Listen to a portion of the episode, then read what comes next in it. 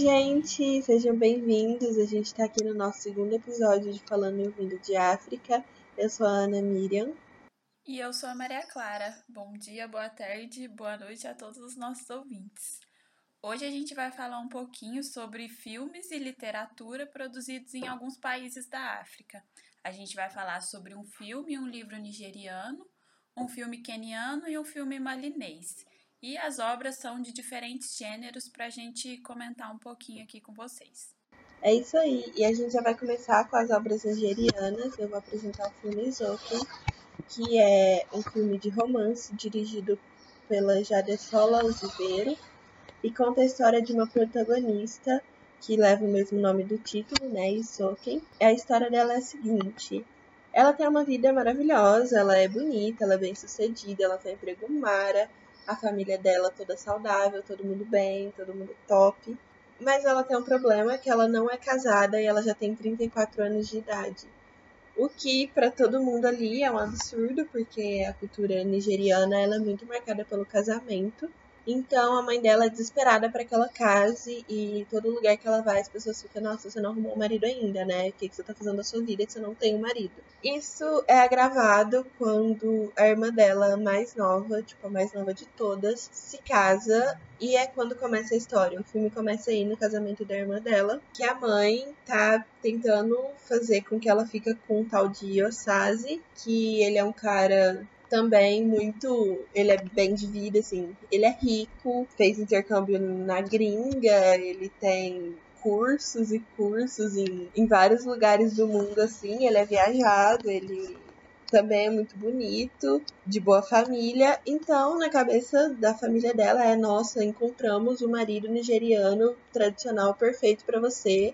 Você tem que fazer o que for preciso para ficar com esse homem. Só que ela tava um pouco ali, meu Deus, essa rigidez, essa necessidade, ela é um pouco absurda. E a vida leva ela a conhecer um outro homem chamado Kevin, que assim, pelo nome a gente já vê que ele não é ali do país. Ele é estrangeiro e ela vai se apaixonar por esse homem estrangeiro e branco. Durante o filme ela vai tendo esses, essas duas relações separadas. Não que ela tá traindo um outro, mas ela tá no processo de conhecer os dois. E o filme tem um, uma pegada muito interessante de mostrar como ela age diferente nas determinadas situações. Com o Kevin, que é o cara branco ali, estrangeiro, ela é mais solta, ela conversa sobre o que ela gosta, ela faz coisas diferentes, ela conhece o próprio país de uma maneira diferente, ela se sente confortável para falar sobre a vida dela, sobre o que ela conhece, sobre o que ela entende,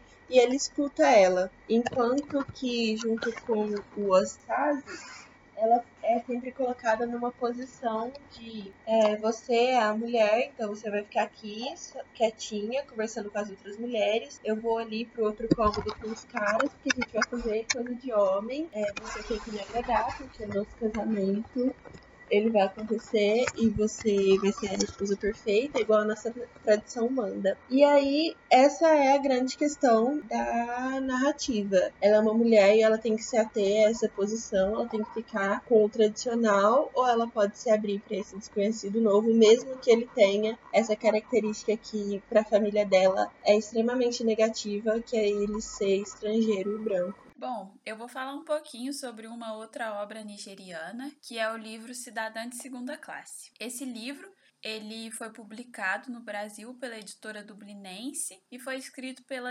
nigeriana Buche Mecheta. Ela tem outros três livros publicados aqui no Brasil, todos pela editora dublinense, e o Cidadã de Segunda Classe foi o segundo romance escrito pela autora. Ela tem diversos livros publicados pelo mundo. E muitos desses livros retratam parte da história da Bucha Mecheta, que foi uma história muito cheia de adventos e dificuldades que ela passou para poder se tornar escritora e conseguir realizar esse sonho dela. E principalmente no livro Cidadã de Segunda Classe, que eu vou falar um pouquinho sobre, ele mostra a trajetória dela. Então tem esse traço de autobiografia mesmo. Bom, no livro a Ela vai narrar a história da menina Ada. O livro ele conta meio que a história dela desde quando ela era pequena até mais ou menos quando ela chega a uns 30, 40 anos. Então é, é bem extensa a, a trajetória que ele cobre. Bom, a menina Adá, ela tinha muito um desejo de estudar. Só que como ela é, ela nasceu, foi criada na Nigéria, lá eles dão uma preferência para que o menino da família estude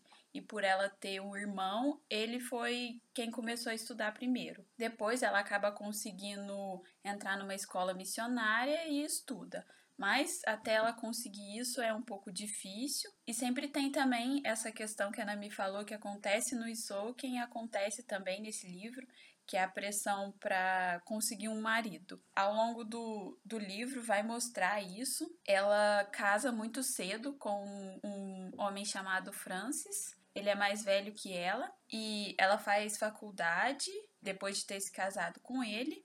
Ela tem dois filhos e para tentar ter mais independência, ela se muda para Inglaterra. O Francis, o marido dela, vai primeiro e depois ela vai, com os dois filhos que ela já tinha tido. E lá ela achando que seria um sonho, que a vida seria um pouco mais fácil, porque ela enfrenta muitas dificuldades também com a família do marido, que é, tem tradições diferentes da família dela. O livro também retrata bastante isso, porque a Adá, ela foi criada na cultura Ibo. Ela se muda para Lagos, que é a capital da Nigéria, e lá existem muitos povos iorubás. Então, mostra também um pouco das diferenças dos vários povos que existem na Nigéria Nigéria. Não são só esses dois, existem muito mais e mostra um pouco dessas diferenças. Bom, quando ela tá na Inglaterra, o livro vai focar na trajetória dela lá para ela tentar conseguir um lugar para morar, porque ela vai enfrentar muito preconceito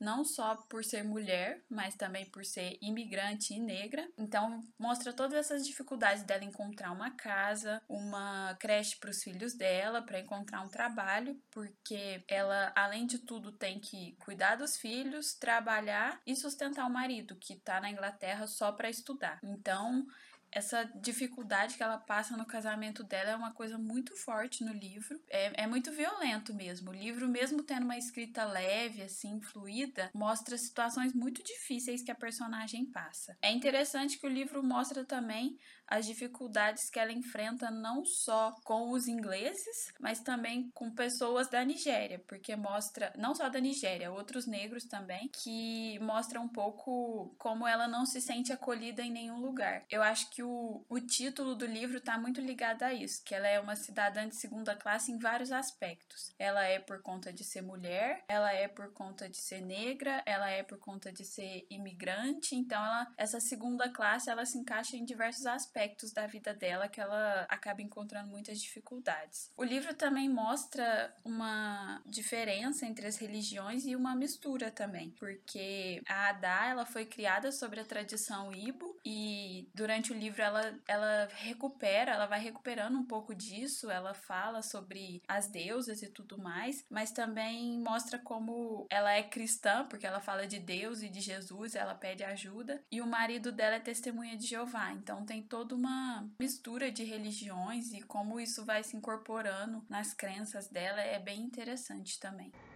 Então dá pra ver que esse filme ele tem muitas diferenças na história, mas ele tem algumas semelhanças. E aí, enquanto eu e a Maria a gente discutia como fazer esse debate aqui no podcast, a gente achou que seria melhor cada uma trazer o que chamou mais atenção, os destaques que a gente identificou assim durante o filme e o livro. Pra mim, a primeira coisa que me chamou atenção foi o sotaque nigeriano, que é maravilhoso. É, e a cena a primeira cena é um casamento. Então tava ali no momento de, de festa, as roupas eram realmente alegres, é, a música era alegre.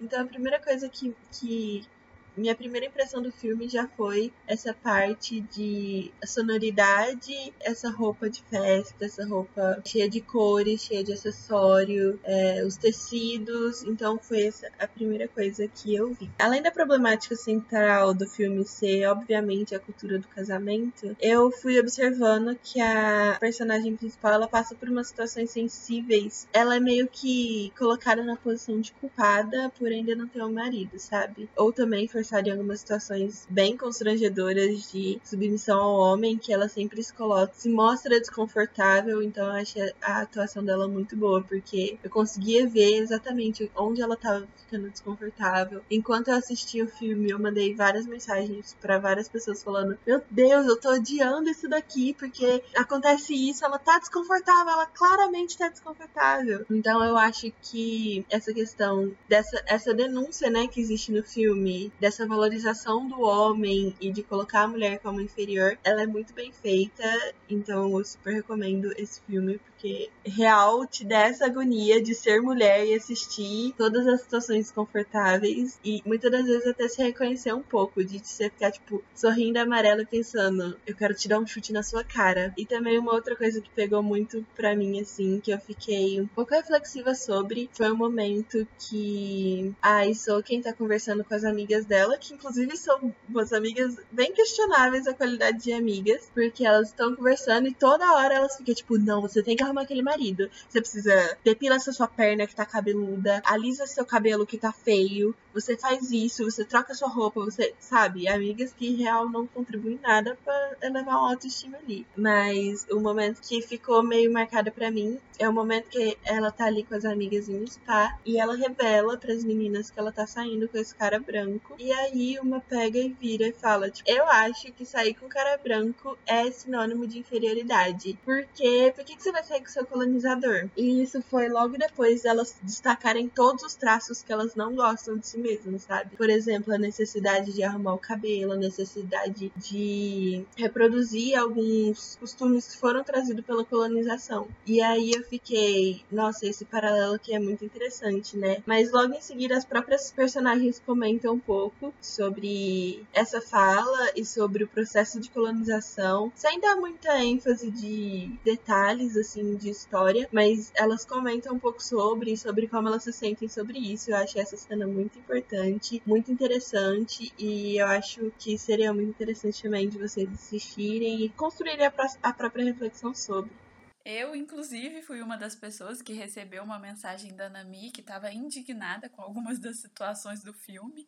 Eu ainda não tinha assistido, aí eu fiquei, meu Deus, o filme deve ser muito ruim, porque ela estava extremamente indignada com algumas situações. Mas quando eu assisti o filme, eu entendi o porquê ela estava. Tem situações que a quem passa que ela tá claramente desconfortável com aquilo. E eu, ao ver o filme, ao ler o livro, eu percebi várias questões comuns na questão de ser mulher, dessa importância do casamento, né? Que, por exemplo, a Haddad do livro, ela se casa muito cedo porque ela meio que precisa precisa de um marido para poder ir para Inglaterra, para poder estudar e para poder ser uma cidadã, vamos dizer. E a Isoken também. Todo o tempo é cobrado isso dela. Ela tem uma carreira já, ela tem uma casa e continua essa cobrança dela ter um marido, dela ter uma família. E inclusive, é, nessa questão de ter uma família, também tem uma cobrança muito grande de se ter um filho homem. É, no filme isso não é tão forte assim, mas no livro é. E mostra como lá no, na Nigéria é muito, eles dão muita importância para isso. E é perceptível, né? Só pela posição que a mulher é vista. Então, além de você ter que casar e ter um filho, esse filho tem que ser homem. São muitas cobranças que se vê em cima da mulher. E a Buche Mecheta, que escreveu Cidadã de Segunda Classe, tem um outro livro que se chama Alegrias da Maternidade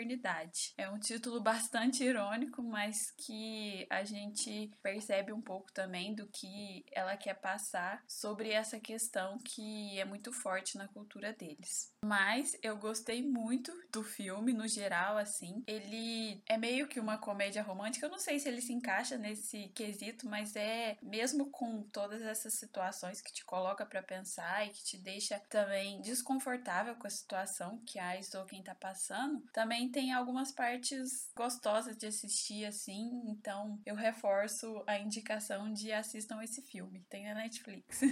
Sim, é um romance. Eu encontrei ele na Netflix muito por, por um acaso. Eu tava procurando filmes africanos e aí apareceu um monte de sugestão, né? E aí tudo era alguns temas um pouco mais pesados. Eu falei, gente, eu quero um, livro, um filme leve para assistir. E aí apareceu esse, que era um romance. E é aquela coisa, apesar de todo o desconforto, não são desconfortos muito diferentes do que a gente encontra em uma, um filme de romance estadunidense ou uma comédia romântica brasileira que vão brincar um pouco com essa situação do machismo, que vai brincar um pouco com essas situações desconfortáveis que a gente passa no dia a dia. E aí, encaixando nessa, nessa vibe de filmes que tem alguma denúncia social para fazer, ao mesmo tempo que é um romance leve, a gente tem o filme Rafiki, que é um filme keniano de 2018. É um romance lésbico dirigido por Wanuri Kayu. Esse filme ele foi proibido no Quênia, foi proibida a divulgação e venda, porque é um filme lésbico e homossexualidade ela é crime no Quênia com pena de 14 anos de prisão. Então, é uma obra que veio aí para desafiar mesmo todas as essas regras sociais, né? E ela veio com dois pés no peito, porque foi um filme que fez estreia mundial em Cannes e o primeiro filme keniano a fazer parte da programação oficial do evento. Vou falar um pouquinho sobre a história do filme, que é a Kena e a Zik, elas são de famílias políticas inimigas, que elas acabam se tornando amigas e a, a amizade vai evoluindo aí para um relacionamento que passa por etapas de começar a dividir, compartilhar, né, os sonhos que elas têm, compartilhar confissões, elas falam sobre a relação com a família, elas falam sobre estar presa naquele lugar ali tão pequeno, tão intrometido, que as pessoas ficam cuidando uma da vida da outra, onde elas não têm espaço, onde elas não têm segurança para serem quem são. E esse filme é inspirado no conto Jambula Tri, acredito que é assim que fala, escrito por uma autora ugandense chamada Mônica Araki de Nieko. No total, esse, esse filme demorou seis anos para ficar pronto por dificuldades de financiamento e várias outras que foram surgindo. Afinal, imagina, né? Um filme lésbico dirigido no Quênia, é óbvio que ia ter muitas dificuldades. E como eu já disse, ele foi impedido de comercialização assim que ele ficou pronto, né? E o que as autoridades alegavam é que era uma tentativa de promover o lesbianismo. A maior questão que pegou assim na produção do filme é que o final não é um final triste, não é um final que mostra uma punição por elas serem lésbicas. É um final de esperança esperança, porque não vou contar o final, mas é um final que deixa em aberto para você decidir o que, que, vai acontecer depois. Então é um final de esperança, não tem o, o discurso punitivista, né? De tipo, ah, se você tentar ser lésbica, se você tentar ser gay, você vai apanhar, você vai morrer, fim, tá errado, acaba aí tem uma mensagem de esperança por trás. Então essa foi a questão que contribuiu para toda a censura que rolou. E uma última curiosidade do filme é que o título Rafiki significa amiga na língua Swahili, que é um dos idiomas oficiais do Quênia. Segundo foi divulgado assim pela produção do filme, essa palavra ela é usada por muitas pessoas LGBTs quando elas não podem apresentar o parceiro delas como ah, essa é minha esposa, esse é meu marido, essa é minha namorada, esse é meu namorado. Então eles usam a palavra Rafiki. O outro filme que eu vou falar um pouquinho sobre é o filme Timbuktu. Ele foi lançado em 2014 e é uma obra franco-mauritana, que foi dirigida pelo mauritano Abderrahmane Chame Sissako. Esse filme ele vai contar um pouco uma história que se passa na cidade de Timbuktu, que é o nome do filme, depois que essa cidade foi ocupada por alguns extremistas islâmicos. Bom, agora uma pequena contextualização aqui. A cidade de Timbuktu ou Tombuktu, ela existe de verdade, não é fictícia. Ela se localiza no país do Mali e durante os séculos 15 e 16, essa cidade ela foi um dos grandes centros comerciais e culturais do mundo. Então era muito conhecida. E ela fez parte nesse período da civilização do Songhai, que foi um grande império da África Ocidental, que conquistou antes desse período os impérios de Gana e do Mali. Porém, ao longo do tempo, a cidade perdeu esse título de grande centro cultural e comercial, mas atualmente é considerada patrimônio cultural da humanidade pelo Unesco, tanto que é, a maioria dos locais sagrados de lá estão conservados e é um local visitado até hoje. Bom, agora mais uma curiosidade histórica sobre a cidade. Uma das características do Império Songhai foi a capacidade dele de conseguir mesclar a influência islâmica que eles receberam, sem perder a essência das tradições que eles já tinham. Então tinha uma grande mistura ali, mas não era algo totalmente imposto. E o filme ele vai retratar o oposto disso. Ele vai retratar como atualmente a dominação islâmica lá ela é muito forte, ela não, não deixa tantas brechas assim para que quem mora lá é, expresse suas tradições. Então então, o filme ele vai girar em torno das nuances dessa ocupação islâmica e também de um outro fio condutor, que é a história de uma família que vive nas margens da cidade de Tombuctu. E essa família ela possui gado de criação, mas um dia uma das vacas é morta por um pescador. E aí o dono desse gado vai resolver a situação com o pescador e acaba matando ele. E aí ele vai ser julgado pela lei islâmica. Vão acontecer muitas muitas coisas, eu não vou contar mais porque já são muitos spoilers, mas o filme ele vai abordar não só essa esse julgamento pela lei islâmica, mas o julgamento de outras coisas também, como por exemplo, o filme mostra uma reunião de algumas pessoas conversando e cantando, tocando música, e aí eles são julgados por estarem cantando, estarem tocando música. Então assim, a gente vê como é muito forte essa imposição do credo dele deles em cima dessa sociedade, dessa cidade. E, inclusive, tem uma, uma cena muito forte no filme, assim, que é quando tem alguns jovens jogando futebol, mas eles estão sem a bola. Eles jogam futebol sem a bola, porque também não se pode jogar futebol lá. Existem inúmeras regras da tradição islâmica que os muçulmanos impõem, e o futebol é uma das coisas que não se pode fazer. E aí mostra que eles estão jogando futebol sem a bola. Então é muito simbólico também também que o filme traz. E uma curiosidade é que o filme foi inspirado num evento real, em que um casal foi apedrejado até a morte em 2012 nessa cidade, depois de ter tido relações fora do casamento. Então a gente vê mais uma vez que não é uma coisa totalmente fictícia. Eles buscam mostrar um pouco da realidade do que acontece ali, coisas às vezes do cotidiano, de uma maneira que outras pessoas possam ver. E mais uma vez eu vou aqui puxar, né, para uma reflexão já sobre como todos esses filmes eles se relacionam com a nossa proposta de podcast. É, diferente dos filmes do episódio passado, que refletiam muito sobre a dupla identidade, né, de um negro em diáspora, que refletia a África como um lugar a ser alcançado e celebrado, mas ainda assim alcançado. Essas obras, elas refletem questões internas de locais específicos dentro de um todo que é a África. Então, sobra espaço, não sei nem se é sobra espaço, mas tem essa necessidade de discutir outras questões além do que é ser africano. Porque ser africano é natural para eles. Ser africano é uma coisa que eles simplesmente são. Eles não têm essa dupla identidade. A dupla identidade deles são com questões cotidianas. Por exemplo, a sociedade que eles estão inseridos. Então, quando a gente trata do cidadão de segunda classe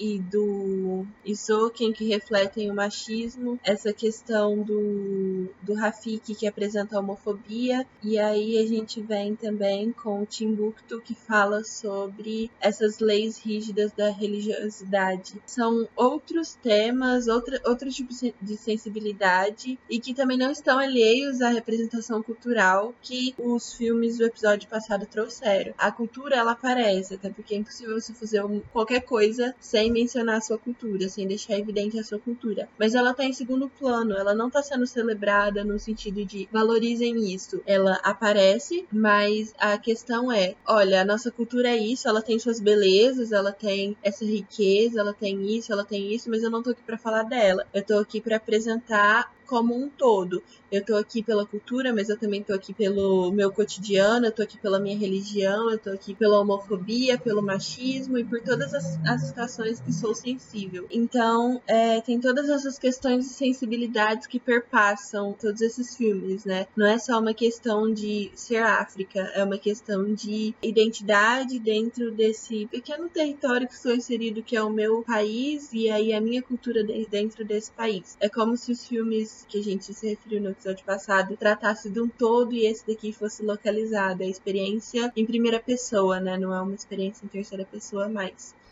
Bom, eu concordo com tudo que a Nami disse. Acho que todas as, as obras que a gente trouxe aqui, elas abordam muito bem as questões que elas se propõem, né? E de uma forma muito sensível e nos detalhes também para a gente entender como que aquilo ali funciona. É, o livro foi uma das coisas que mais me marcou, porque são muitas questões que às vezes a gente nem imagina e por isso eu acho a importância de, de buscar outras coisas para assistir, para ler, porque traz muito muitas questões de reflexão, mas também são obras muito boas, assim. Eu adorei assistir Zoken, principalmente quando mostra alguns cantores, a música de lá, é muito legal porque eles tratam com muita naturalidade, assim, obviamente, né? Mas é muito legal porque às vezes a gente tá muito acostumada, sei lá, ver um artista estadunidense nos filmes que a gente assiste de Hollywood. Então, é muito legal ter essa experiência, assim.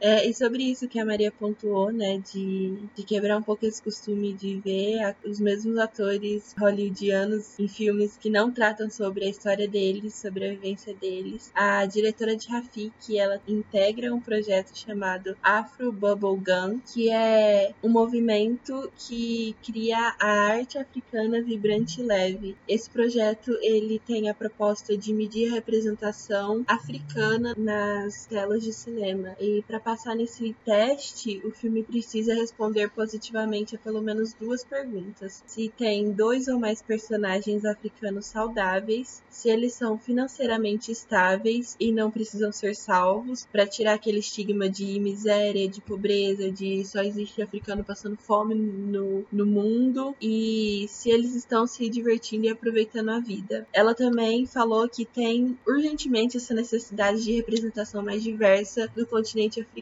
que precisa parar de mostrar imagem de africano que estão doentes, precisam ser salvos ou que não levam uma vida alegre. Então essa é uma iniciativa muito válida e fica aí a reflexão. A gente está consumindo conteúdo que mostra o continente africano de maneira plural, de maneira natural, de maneira, não queria dizer complexa, mas de uma maneira completa, onde tem as dificuldades sim, mas as dificuldades corretas e não só o estereótipo estereótipo de sofrimento causado por uma colonização violenta. Então a gente deixa aqui essa reflexão para vocês que a gente começou a fazer sobre o que a gente consome, mas não deve parar de fazer, eu acho. E é isso, espero que tenham gostado. Mais uma vez, qualquer questão, dúvida, elogio ou crítica, falem com a gente e até mais. Um beijo e até o próximo episódio.